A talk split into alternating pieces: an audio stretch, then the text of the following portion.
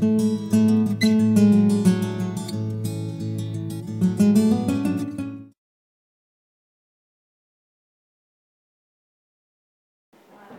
día pasado, lo voy a hacer un repaso rápido para ver si todos acordamos de lo que vimos, ¿vale?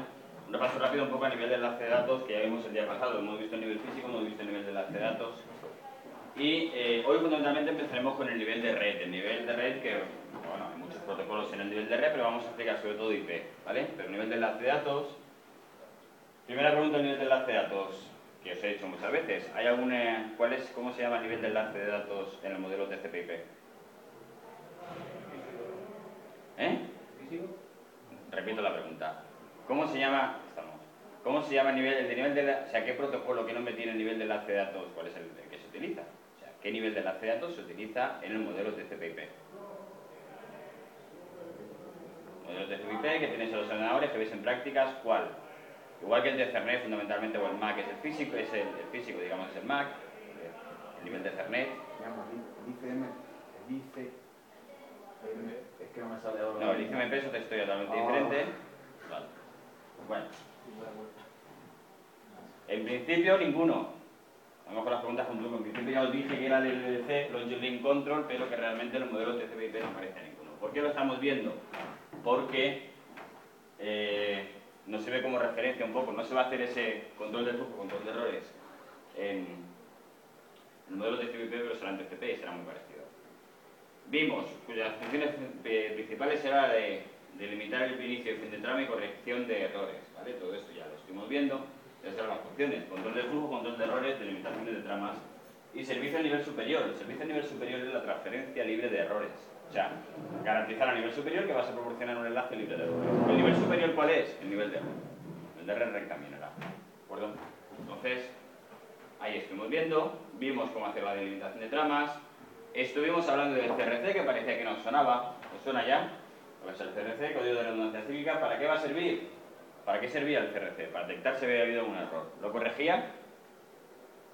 No. ¿Te decía dónde había habido el error? Como la firma digital. Sí, pero te decía que, bueno, no. La firma digital es como el CRC. Aunque lo hayáis visto vosotros primero, no. El CRC salió antes, por decirlo de alguna forma. La firma digital, utilizas un código clave, no es lo mismo del todo, pero es parecido. No es lo mismo. Entonces, ¿por qué? Bueno. Pregunta. Eh, ¿Te permitía detectar un error? Sí. ¿Te permitía corregirlo? No. ¿Te permitía saber qué bit había, en qué bit estaba el error? No. Solo te decía si todo el paquete había habido algún error. Pero no te decía en qué bit de información estaba el error. Al paquete. ¿Cuál era el paquete? No, el paquete sí, pero el paquete acompaña al código detector, efectivamente. Entonces sí, el paquete se pierde entero, pero ¿te dicen que evita habido el error? No, porque si no te permitiría corregirlo. No, solo te dice que en todo el paquete ha habido algún error. Recordábamos cómo se enviaba. Teníamos la información, mediante una función de esta misma información calculábamos el código detector. ¿Cómo se calculaba? ¿Os acordáis? ¿Alguien me lo sabría decir? ¿Cómo se calculaba este código detector? Venga, decidme el paso. Era todo lo de, lo, lo de la suma del polinomio. Suma de Luego polinomios. la revisión. Una especie de división de polinomios. Teníamos toda la información, la dividíamos entre el polinomio, entre un polinomio generador, y nos daba una división. ¿Qué nos daba? Un, ¿un qué? Un polinomio, pero ¿qué era? En una división que parte es el cociente, que era el resto. Era el resto. O sea, si esto tenía grado de 16, o sea, 16 bits, un resto no puede ser de mayor grado de 16, ¿vale? Y el polinomio tiene que estar adaptado a esa operación. Luego lo que hacíamos era volvíamos a enviar, volvíamos al código detector, volvíamos a hacer la misma función de división de la información con, con el, el- el- ese polinomio generador de 16 bits. Hacemos esa división en- en- del polinomio y comprobamos si era el mismo o no, ¿verdad? Y eso nos detectaba si había habido algún error o no. Si había habido algún error, ¿qué hacía en el nivel de enlace de datos? ¿Qué hace? Si ha habido algún error. Que podía hacer un reconocimiento negativo. No, mentira. Si hay algún error, ¿qué hace? Repito la pregunta. Pasarlo mejor. ¿Enviaba? ¿Informaba al origen? Sí. No.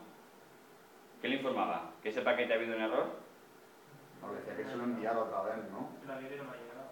¿Eh? Ese paquete no ha llegado. Ese paquete directamente lo desecha. No puede informar de que ha habido un error en este paquete, pensarlo, porque no sabe ese paquete el número de secuencia que tiene. Con ese paquete no puede hacer nada.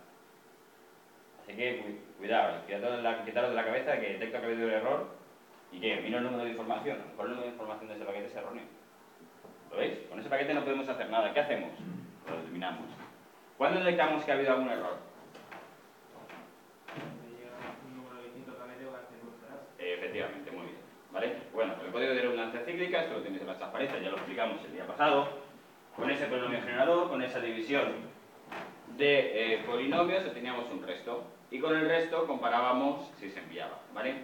Este sería un poco el ejemplo, que tenemos el código de información, el polinomio generador, lo multiplicamos por el grado del polinomio generador, nos da un resto que acompañamos al que enviamos y que luego comparamos a ver si existe. Bien. Algunos ejemplos que ya vimos son estos, ¿vale? El CRC de Fernet, el CRC estándar para 16 bits. Bueno, ¿por qué están estandarizados o por qué se indican? Porque no todos son igual de buenos. Tienen que tener, hay algunos mejores que otros, y estos son los que utilizamos, ¿vale? Para Fernet, esos 32 bits de Fernet, del CRC del final de la cola es este. ¿Vale? De los 1500 que se envían, ese es el CRC. ¿Cómo sabremos que ha habido una colisión de tramas? Precisamente por este CRC. Con los 1500 bytes que se envían, se hace un CRC y se comprueba si hubiera algún error. Si hubiera alguna colisión o algo, si sea todo en bueno, lo volveríamos a. Por tanto, la detección de errores la tenemos localizada. Ahora, ¿cómo eh, enviamos los datos? ¿Cómo hacemos ese control de flujo y control de errores? Bueno, pues ya estuvimos viendo el, método de parada y espera. ¿Verdad? En parada y espera, el stop and wait. ¿En qué consistía? Es un repaso, quiero que me lo digáis vosotros, a ver si cuando yo hablo me escucháis. ¿En qué consistía parada y espera?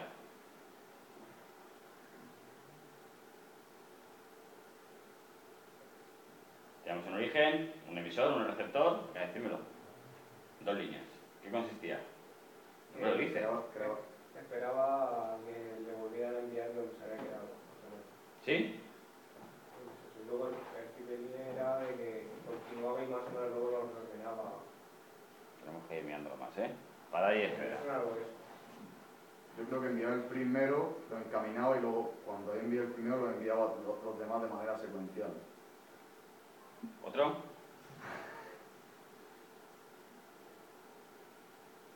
¿Qué consistía y espera? Si tengo una serie de datos que enviar, tengo cinco paquetes que enviar, ¿cómo los envía? Venga, decírmelo. Decírmelo bien, por favor. Uno va mandando, va esperando a que el receptor le mande un, El nombre lo dice. un, Tengo cinco paquetes, mando el primero. aviso. Espero confir- confirmación.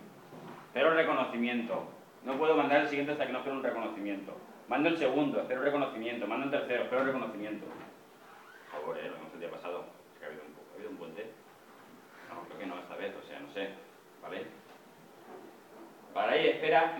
Bueno, vimos los métodos que tenemos, que es el stop and wait. ¿Vale? La regla básica y el pipeline que es más segmentado. El stop and wait es el más básico. Sencillo. Envío los datos, tiempo de propagación y espero el reconocimiento. En todo ese tiempo no puedo mandar otro paquete. Podría haberlo mandado. O sea, ¿puedo mandar otro? Pues cuidado, a ver. eh, Si envío y espero el reconocimiento, aquí podría mandar otro. ¿Qué creéis? ¿Tal cual está así? ¿O qué nos hace falta? Aquí nos empieza a hacer falta un elemento. ¿Qué elemento nos hace falta? El número de secuencia. ¿Por qué? Porque imaginaros, ¿qué problema podría haber aquí con el número de secuencia? En Stop and Wait es necesario. Os pregunto, ¿en Stop and Wait es necesario el número de secuencia? ¿O no es necesario? Porque como van uno tras de otro, En principio sí. ¿por qué? ¿Qué caso hay un problema con el Stop and Wait que haga falta que solucione el número de secuencia?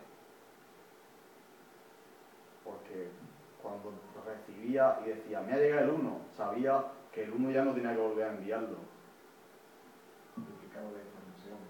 Si era por el duplicado de información, pero ¿en qué caso? Es decir, fijaros, envío, lo recibo y confirmo. Si envío se pierde, no lo recibo, lo voy, como no, no recibo la confirmación, lo vuelvo a enviar. Ahí no hace falta ninguna secuencia. ¿Pero hace falta algún caso? Por tanto,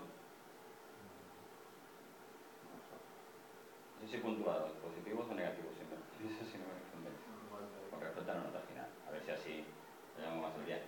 O lo apuntáis o lo que sea. Fijaros en el reconocimiento. Envío, se confirma y el reconocimiento se pierde. Este no va a recibir el timeout, o sea, se le va a activar el timeout y lo va a volver a enviar. Luego se le va a duplicar dos veces si no lleva número de secuencia. Es necesario el número de secuencia, ¿lo veis? Ahí sí, es en el reenvío en este caso.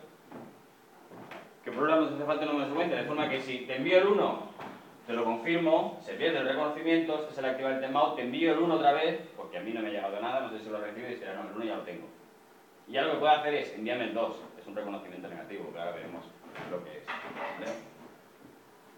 ¿Veis? Entonces, ¿cómo sabe, fijaros, cómo sabe el transmisor que una trama ha sido recibida correctamente? Bueno, porque se le envía el timeout. Si se pierde este reconocimiento, fijaros en este caso, están las transparencias. ¿vale? Aquí estamos recibiendo. Si tiene un número de secuencia, al recibirlo, así sabrá que no se luce, que, ya lo tiene, ese número de secuencia. Es necesario, es necesario enumerar las tramas para detectar los duplicados. ¿Vale? Bien. Entonces, bueno, todo es- lo recordamos.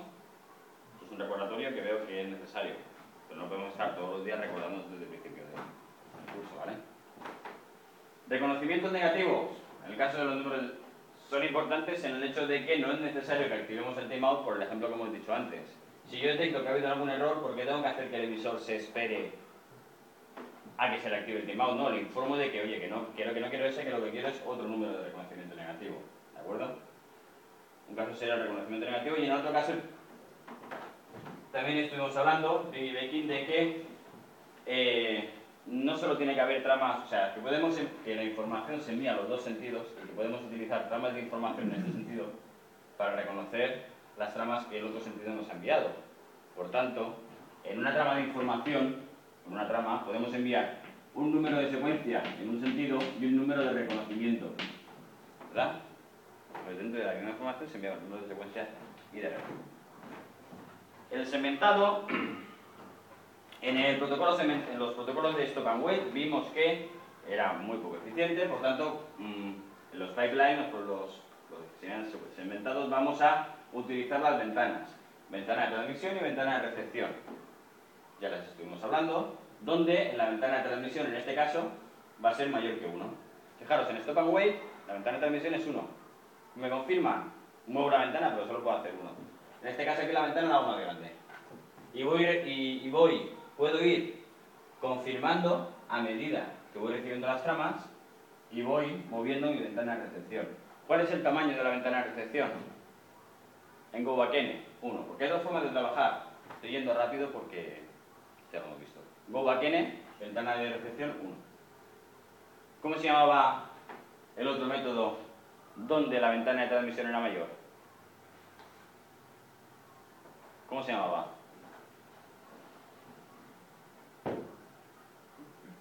¿Cómo se llamaba?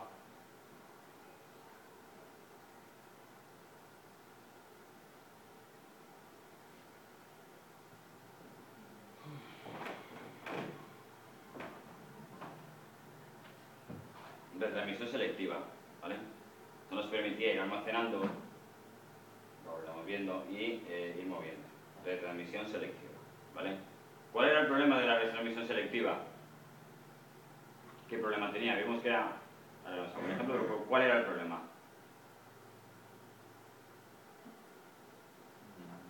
¿Qué problema tenía la retransmisión selectiva con la retransmisión? Repasamos cómo funcionaba el Bulbaquene. Vamos a verlo en este ejemplo. Enviamos el 0, recibimos el 0, movemos la ventana, confirmamos el 0, enviamos el 1, ¿verdad? Y se pierde, enviamos el 2 y enviamos el 3. Pero aquí estamos recibiendo el 0. Aquí hemos recibido, cuidado, recibimos el 1. ¿Qué ha ocurrido aquí? Que se activa el timeout, ¿verdad? Vale. Pero había una forma, estamos hablando, había una forma de mejorar esto, incluso, si es necesario esperar a que se active el timeout, o el receptor aquí podría hacer algo para mejorar este sistema. No, el reconocimiento. El reconocimiento negativo. ¿En qué momento? En este momento. En el momento en el que recibe una 2. O sea, la 2, ¿qué le va a informar? No, envíame la 2. No me envíes la... O sea, necesito, perdón, necesito la 1. Por tanto, este lo recibiría aquí y ya se la adelanta. No hace falta que se le active el timeout. ¿correcto? Reconocimiento negativo. Por tanto, el receptor solo tiene que tener una ventana de tamaño 1. ¿Lo veis? ¿Tenéis claro lo que son los reconocimientos negativos? ¿Vale?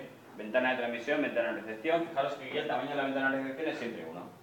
¿Por qué? Porque si ha habido algún error, fijaros que, aunque haya recibido el 2 y el 3, no hace nada. ¿Qué significa que haya, esto que de aquí, qué significa? ¿Que la trama no ha llegado los bits aquí? No, tampoco, o puede significar simplemente que el CRC no ha sido válido. La trama se ha recibido, el CRC no es válido. No se puede hacer nada con esta trama. ¿Vale? No, este dibujito que no se haga pensar que en el canal explota y nada de eso. ¿Vale? Como alguno que dice que en el paquete AC se queman los sobres. Cuidado, hablemos con propiedad.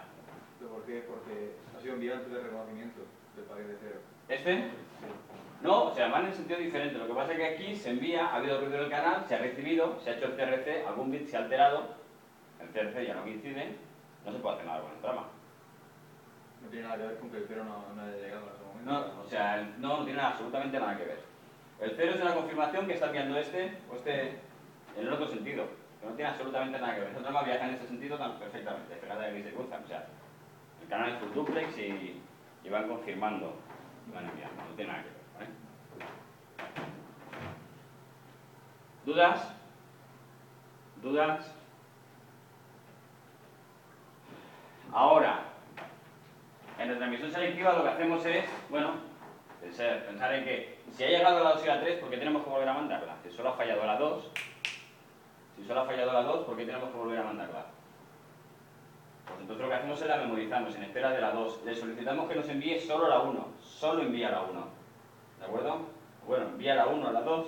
En este caso vuelvo a mandarla. Volvería a mandarla, pero fijaros que aquí le confirmo que me envíe la 3. En el momento en que recibe la 2, digo, envíame la siguiente. O sea, no me envía la 2 y la 3, en el momento en el que llega, para de enviar la 2 y comienza por la 4. Porque ya las tenía guardadas. Ahora sí os pregunto, ¿qué inconveniente, eso es una ventaja, es más eficiente, pero qué inconveniente tiene con respecto a El buffer de memoria que necesitaba más, espacio para... da más espacio en el buffer de memoria, ¿vale? Esto no es una tontería, puesto que TCP como queréis que trabajara, en transmisión selectiva o UAQN. Al fin y al cabo TCP es lo mismo, pero extremo a extremo y a nivel software, claro. ¿Pero qué será? ¿Qué creéis? TCP. Dije Gobakene, ¿vale? En TCP trabaja Gobakene, o sea, cuando ha habido algún error volvemos atrás, o sea, no seguimos mandando los datos. Fijaros que una imagen cuando se pinta no se pinta a trozos, no. A veces se pinta porque ya ca- casi no se aprecia ese efecto, pero... Hay que sobrecargar al menos los, los enrutadores, ¿no? Los- No, no. La memoria de la máquina de destino, puesto que no tiene que ir memorizando los paquetes que le han llegado después. La memoria de la máquina de destino. Todo lo que venga después del paquete que estamos esperando, fuera, se elimina. ¿Vale? Bien, con esto finalizamos el tema, el día pasado, de nivel de enlace de datos. ¿Qué hay por encima del nivel de enlace de datos? ¿Cuál es el nivel siguiente? ¿Eh? Nivel de red, ¿vale? ¿Cuál es el protocolo principal del nivel de red? El hegemónico. ¿El ARP? ¿Pregunto? Vale, RP. Tenías transparencia, pero para ver si, si ARP ya decís ARP. No, no tenía sido casualidad, pero lo he preguntado y casi cae. Vale.